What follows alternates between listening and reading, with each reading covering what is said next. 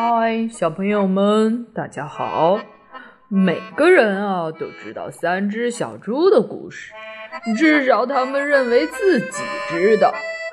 但是我要告诉你们一个秘密：没有人知道这个故事的真相，因为没有人听过我的说法。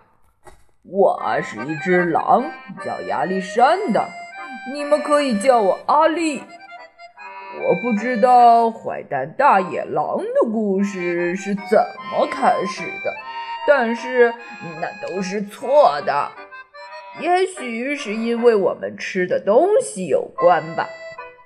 狼喜欢吃小兔子、小羊和小猪这一类可爱的动物，可这不是我的错呀，我们天生就是这样的呀。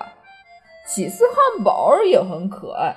你喜欢吃汉堡，那么大家也可以说你是大坏蛋喽。就像我说的，这个坏蛋大野狼的故事是错的。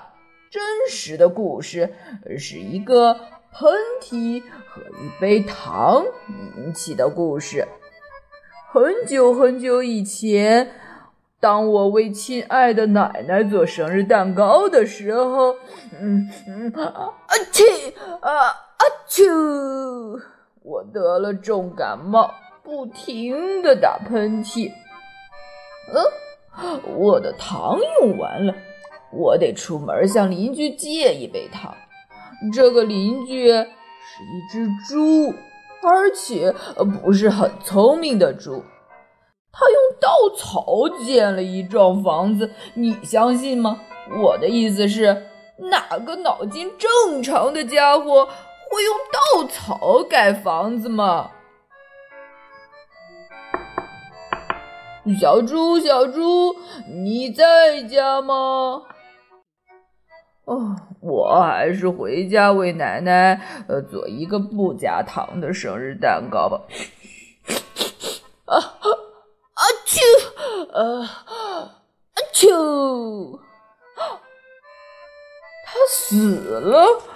原来，呃，他一直待在房子里嘛。对于狼来说，如果放弃草堆里这块上好的猪肉，那是件很丢脸的事。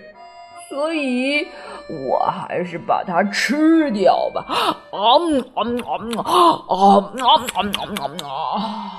舒服多了，不过还是少一杯糖呀。哦，那个邻居，呃，是这一只小猪的弟弟，他比较聪明一点，但是也没聪明多少，因为。他用树枝盖房子。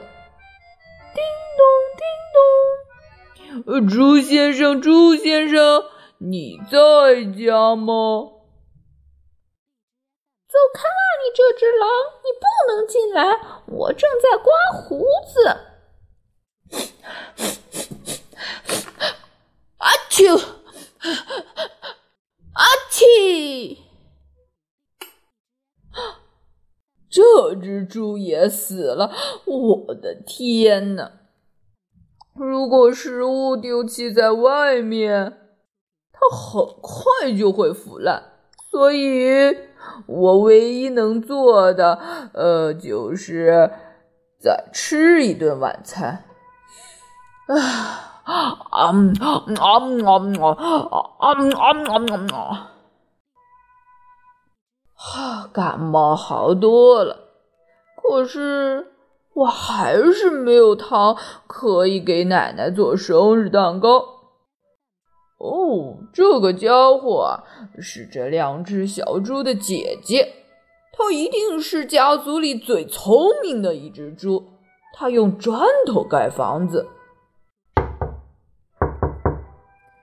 猪小姐，猪小姐，你在家吗？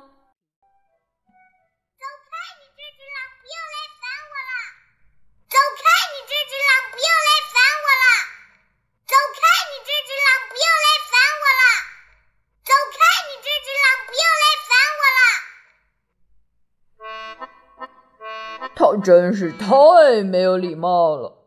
也许他有一大袋糖，却不肯给我一小杯，让我为奶奶做生日蛋糕。哼，真是一头猪！要不我还是回去做一张生日卡片给奶奶吧，不做生日蛋糕了。啊去！